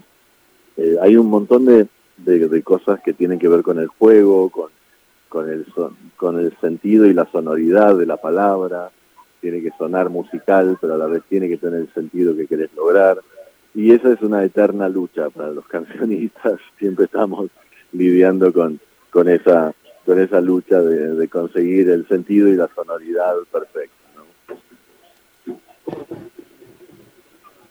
Sí, em, Julito, te, te comento, Julito eh, es otro compañero que está, en, Córdoba, y que eh, en este momento no, lo, no, lo podíamos escuchar, pero, pero mm, bueno, yo continúo con la siguiente pregunta que también te quería hacer, que es em, en alguna nota vieja, ¿no? Vos decías, ah, Julito, sí, ahí se te escucha. Perdón, había desconectado el auricular, yo estaba meta a preguntar y, no, se, no se me escuchaba. Bueno, yo, tenía una pregunta, en, línea un poco, viste, con, con esto que, mencionabas, es como, bueno, los géneros musicales como van encasillando música, ¿no? Y yo soy muy partidario de, de, que creo que la gente tiene como este momento en donde los que escucha ciertos géneros musicales. No sé, yo ahora si no estuviera haciendo radio me estaría escuchando un buen cuarteto, por ejemplo. Vos sos músico, escribís, cantás. Eh, si vos tuvieses que agarrar la guitarra ahora, por ejemplo, ¿qué, qué tipo de género, qué canción cantarías, digamos? no, seguramente sería algo eh, capaz muy amoroso. Estoy como buscando... Eh, este, mensajes que tienen mucho que ver con, con abrirse, ¿no? Y, con la aceptación al otro y la empatía y digamos eh, eso va más allá de la música, ¿no? Pero bueno, también tengo un hijo de 13 que me muestra el último trap este, y, me, cuenta que hay este, un montón de músicos de, de su camada generacional y un poco más grandes que que están abriéndose mucho también a, otros géneros, más allá de que por ahí vienen del trap y de, una forma de hacer la música más, más moderna, hay un montón de cosas linkeadas con, con lo antiguo, desde uno que es más como de los 80s, 90s, este, ya las máquinas de ritmos estaban súper preponderantes y volvieron, entonces hay un montón de cosas de, de vintage o de retro que son modernas de vuelta, ¿no? Eh, y en ese sentido las producciones para mí son súper interesantes, ¿viste? O sea, vos hablas de, cuarteto también, otro género que nunca me animé a, hacer uno, este, porque tenía que realmente animarme y aprender bien. bueno, una vuelta nos invitó la mona a subir al escenario y, y, probamos una versión cuartetera de Anoche soñé contigo, pero muy improvisada y que tendría que elaborar y elaborarla bien para proponérsela a la mona o a, algún cuartetero que sepa del, paño y que me, sepa también conducir bien en los arreglos. Pero bueno, esos aprendizajes son, son hermosos, ¿viste? Porque te metes en un, en un estilo que ya está súper cristalizado, ¿no? Y, eso es lo que nos fascina a los, a los cancionistas. Bueno, cuando, cuando vengas para Córdoba, te invitamos al Yape y improvisamos cuarteto. Yo no sé tocar ni medio instrumento, puedo hacer la foto, pero, pero lo hacemos, mm. estoy. Y, en esto un poco, viste que el cuarteto, bueno, es como parte de. Es nuestra raíz de los cordobeses, nuestra identidad casi, ¿no? Eh, y, yendo a lo de la identidad, vos, nada, naciste en Estados Unidos, tuviste tus primeros eh, años de vida allá, pero te, sentís argentino, eh, independientemente de donde hayas nacido, lo que diga tu DNI. ¿Vos qué, creaste de, esta madre tierra, de esta madre argentina? ¿Y qué son las cosas que, que nada, te, tienen como más arraigado acá y qué crees que es parte de tu identidad? Mira, es, es bastante simple, más allá de la anécdota de haber nacido en Alaska, en Alaska la, la vieja argentinísima siempre me, me acriolló mucho desde la cuna y, con mucha música, aparte ella eh, era súper melómana, intelectual, entonces este, estaba el tango, el folclore ahí a la cabeza, los vinilos este, presentes con la música argenta full. Así que sí, digamos que, mi, patria, mi, nación es, Argentina, este, y, y, más allá de las mezclas y de que mi otro país, por supuesto, de mi infancia, sobre todo, fue gringo, una infancia yankee, gringa, como digo, y, vivir después de grandes, vivir en Nueva York casi 10 años también me, marcó, obviamente, por ahí me, hizo un poco más cosmopolita, mis dos ciudades este, por ahí en el mundo son Buenos Aires y Nueva York, que son ciudades muy, muy parecidas también, eh, mucho adoquín, mucho europeo, altano judío, este, ¿no? Con un crisol de razas aumentado, magnificado, si se quiere, en, Nueva York en comparación con Buenos Aires. Pero bueno, muy parecido a ciudades que se caminan. Este, pero sí, la, la, argentinidad siempre estuvo como muy, muy presente, hasta te diría cuando grabé el, disco que después me traje bajo el brazo, el de nada, es, es muy argentino en muchos sentidos, ¿no? Y, y muy desde un argentino en otra ciudad del mundo pero con una visión muy de acá. Así que bueno, eso me, llama la atención cuando me lo marcan desde afuera, ¿no? En España o en países de Latinoamérica, este, porque por ahí yo reconozco más la, mezcla de las dos culturas que tengo y canto en inglés a veces y canto en castellano y, todo eso, pero bueno, muchos me, me ponderan o me marcan eso de que es muy argentino lo que hago también. Así que yo no, no me doy cuenta quizás, no, no es la intención, pero, me nace. Claro, y en, y en este sentido también, ¿no? Em, había una frase que entiendo, que bueno, habías comentado en, en, algún momento que te mencionaba tu mamá, que es el hombre es un animal político, ¿no? Que si bien es una frase de Aristóteles, eh, te la comentaba también tu mamá. Y, y sobre esto también eh, quería preguntarte, ¿no? Desde, desde este lugar de, ¿a vos qué te parece? Digo, desde el arte, desde la música, el baile, el canto también, ¿es una forma de hacer política? Totalmente, bueno, la, libertad artística es una manifestación política también, ¿no? Es, un manifiesto de libertad, de expresión, y, eso ya de por sí es un ejercicio político, ¿no? De, libertad y de ejercer tu, tu creatividad este, libremente, por supuesto, ya, ya es decir, y mucho. Y, bueno, también, sí, la vieja te marcaba esa frase del hombre es un animal político, también te marcaba frases como de Violeta Parra, discreto, fino y sencillo, son joyas resplandecientes con las que el hombre que es hombre se luce decentemente. Y, un montón, así, marcaba mucho la, la, la cancha, la vieja, en lo ético, en lo estético. Este, bueno, ella escribía obras de teatro, era dramaturga, poeta, así que esa, esa presencia también de una persona este, muy lectora, intelectual y creativa también forjó en mí mucha data que, que obviamente después traje a través de las canciones de algún modo. Claro, que hoy se notan aparte. Vos, vos hablas mucho de, tu mamá, prácticamente en todas las entrevistas hablas de algo de tu vieja, ¿viste? Siempre se desprende algo de tu vieja. ¿Cómo la definirías a tu vieja hoy? Yo se me caen las babas por mi vieja también y creo que, lo compartimos.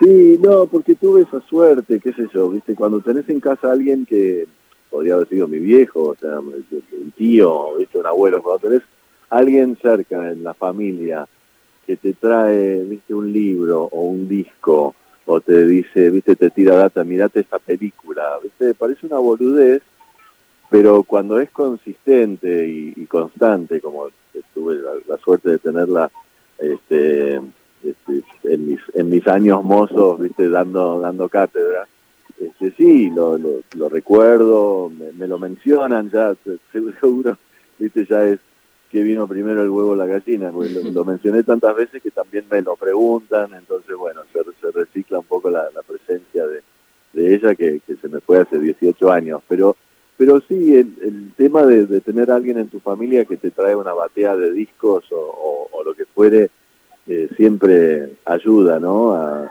que uno crezca y uno también después saque cosas creativas a través de esa data. Claro, totalmente. Y qué lindo también, bueno, esto, recordarla después de todo este tiempo que mencionás. Y, en este aspecto también que veníamos charlando, ¿no? Desde, desde hacer política, desde, bueno, el arte y la música. Eh, vos fuiste uno de los tantos artistas que celebró el matrimonio igualitario allá por el 2010 frente al Congreso de la Nación, cantando. Em, y bueno, hoy en día, digo, estamos en el mes del orgullo en todo el mundo y a la vez en diputados, digo, se dio media sanción del proyecto del cupo em, e inclusión laboral travesti trans el día de ayer, si no me equivoco. Em, para vos, ¿qué tan importante es festejar ¿no? la diversidad y a la vez también que se concreticen políticas públicas para que, em, digo, esta, esta comunidad, que en general, digo, es la más eh, discriminada y también olvidada? Sí, absolutamente. No, es, es fundamental porque estamos hablando de, nuevas libertades a conseguir, ¿no? Desde la, desde, desde la canción este, obviamente yo no puedo cantar lo mismo que cantaba hace rato un león hace 50 años porque la libertad ahí estaba mucho más restringida y eras amenazado por escribir una canción, ¿no? Eh, o, directamente tenías que exiliarte porque estaba en riesgo tu vida por, por escribir o ejercer tu libertad expresiva, ¿no? Desde, desde una canción. Y eh, bueno, de ahí a esta parte, sí, mencionabas algo muy lindo para mí, que fue eh, cerrar la, el festival que se hizo en apoyo a la ley de matrimonio igualitario junto a Los de Nada, mi banda y Liniers, el querido amigo dibujante. Y, fue muy, muy emotivo porque también me cayó esa ficha de, ah, claro, nosotros cantamos sobre nuevas libertades a conseguir. ¿no? Y seguramente viniendo también de mi experiencia de Nueva York en los 90, donde allá el, movimiento, eh, obviamente del Gay Pride, del orgullo gay, estaba muy, muy presente, después de Stonewall y, varias este, manifestaciones este, hasta, hasta sangrientas, ¿no? De, muy, de mucha represión en los 60, 70, este, ver que, que esto veía la luz eh, fue también un motivo de, de orgullo personal y, y, de alegría por, por un montón de gente, ¿no? También tuve una infancia en, San Francisco, donde también hay un movimiento gay muy fuerte de, los derechos igualitarios para, para el matrimonio y, todo eso ha sido una, una larga lucha y, fue muy hermoso ver que, esto fue tomando este, realidad, por así decirlo. Perdón por el ruido de la plaza, estoy con mi hijo en una plaza muy ruidosa. Le recordamos a la gente que nos está escuchando, que está escuchando la Garganta Radio, que estamos hablando con Kevin Johansen, eh, cantante, compositor, eh, que estábamos, bueno, hablando de, diversos temas, su carrera, su origen, su nacimiento, que, se siente argentino. Eh, y, en línea un poco con esto, Kevin, que, que traías al último, nuestro, nuestro país atravesó una época en los 60, en los 70, bastante eh, complicada y particular, ¿no? Más que nada con, la, última dictadura militar. Y, vos llegaste a, la Argentina en el 76 y, y, eras jovencito, un jovencito que seguro era inquieto y, en ese entonces fuiste descubriendo también, ¿no? La, música, ¿no? A, a a Spinetta. ¿Qué recuerdos tenés vos sobre esa etapa que, nos marcó a nosotros eh, en nuestra historia, los argentinos? Y un recuerdo increíble, ¿no? De, ver dónde caía, un cierto shock cultural también. Este, mi vieja decía, bueno, yo no quiero que sean unos gringuitos, quiero que aprendan castellano y al mes este, yo estaba recitando el, preámbulo de la Constitución, no los representantes, dejando boquiabierto al, al maestro de sexto grado que dice, pero este pibe hace un mes no hablaba. Este, sí, llegamos en momentos muy difíciles del país mi vieja había tenido una, una crisis muy fuerte con su segundo marido y medio que fue en lo personal muy duro porque nos escapamos un poco de una situación muy abusiva para con ella sobre todo y, me acuerdo mucho del hermano de mi vieja, de mi tío, diciéndole, pero no seas boluda, venite. De mi vieja se había ido hacía 15 años, hacía 15 años se había ido y, eso fue obviamente también un aliciente para, para venir y, este, y probar volver a la Argentina para ella. Este, y sí, me acuerdo de los pibes cantando, no sé, las manos de Fermín en los recreos, ¿no? De Spinetta, o jugo de tomate frío de, de, Manal y empezar a empaparme del, del rock nacional y de en ese momento, ¿no? Lo, lo que era obviamente sui generis o o, bandas este, que, daban vueltas y, empezar a, empaparme de la data del rock nacional y de, de, de que fue mi primer recital, creo que fue la presentación de bicicleta, ya yo estando en tercer año, este, que unos pibes de quinto año me regalaron una entrada y, este, y bueno, flashearla ahí con, con esos monstruos.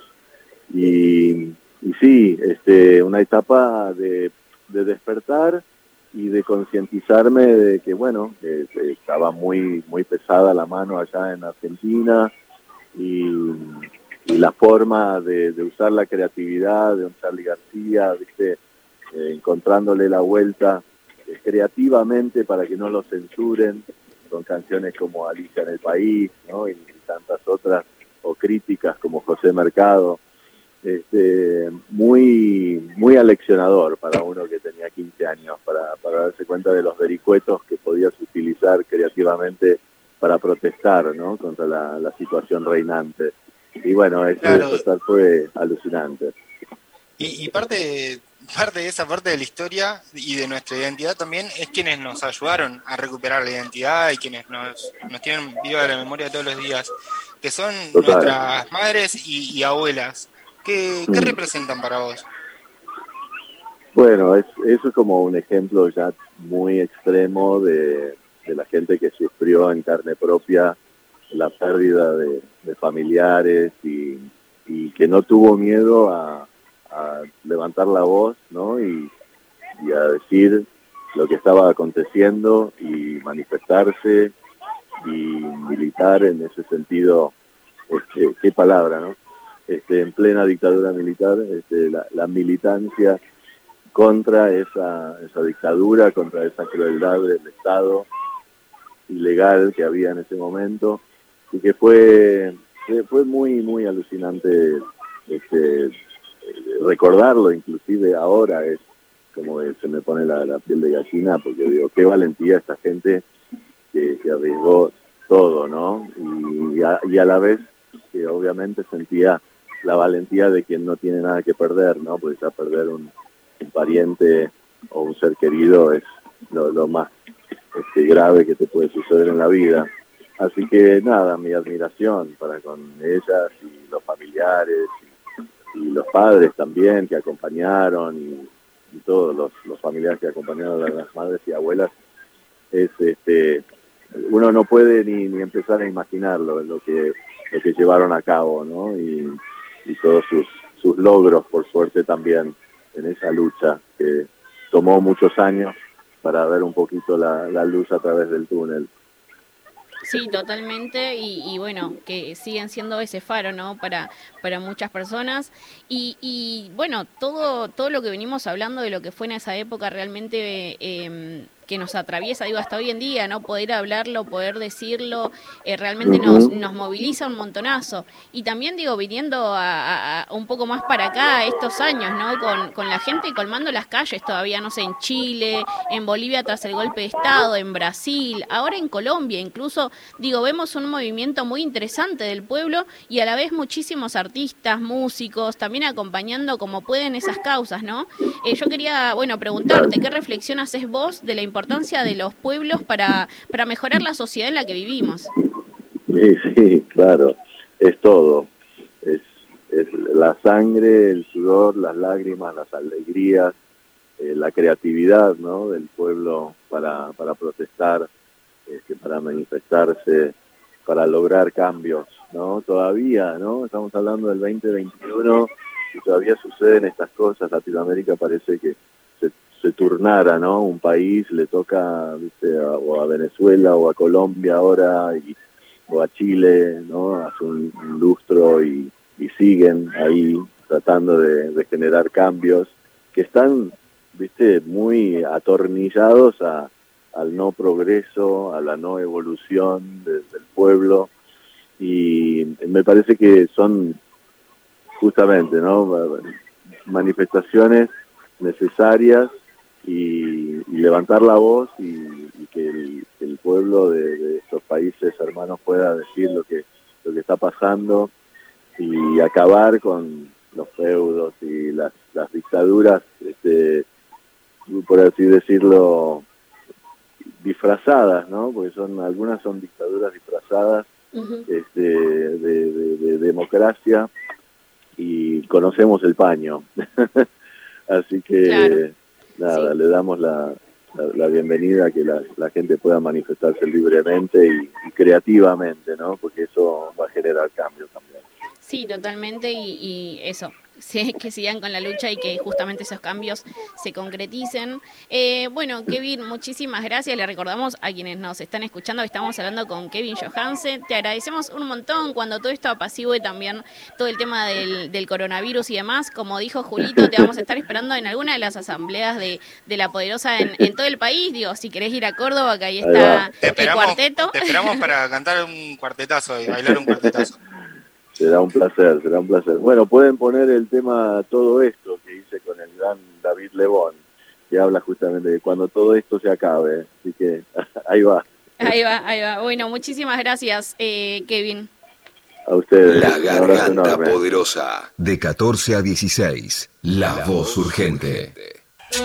Espantaron de ideologías poco precisas. Una radio llega. Destruye. Construye traza una línea por el caos. 93 97 7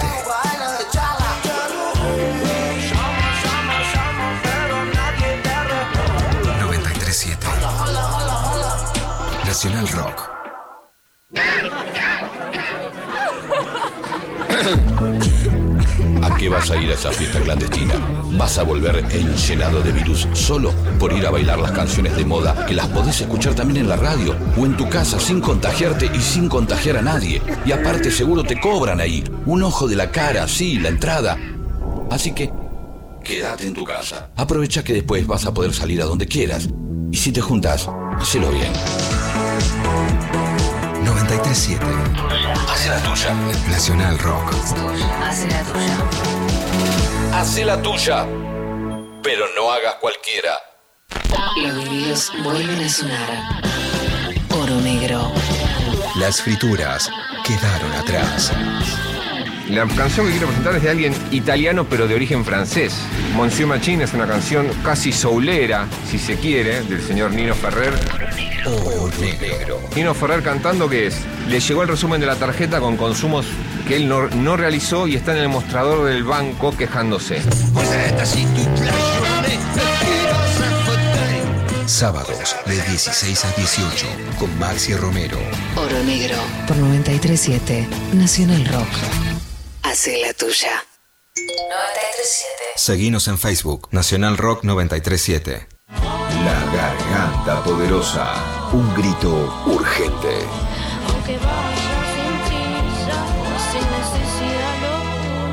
Una lucha constante.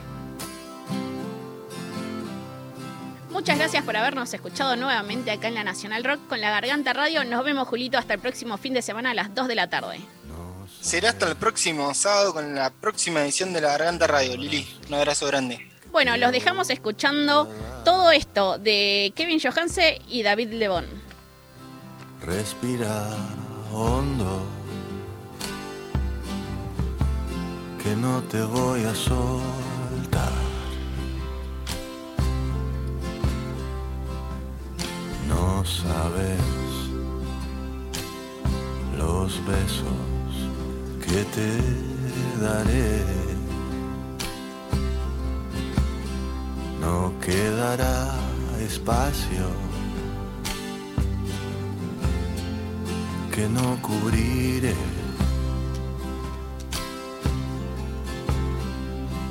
Y la mirada lo dirá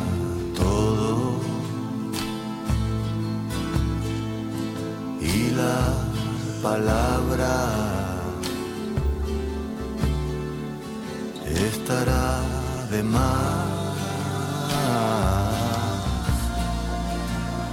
cuando todo esto se acabe. Te voy a amar te voy a amar.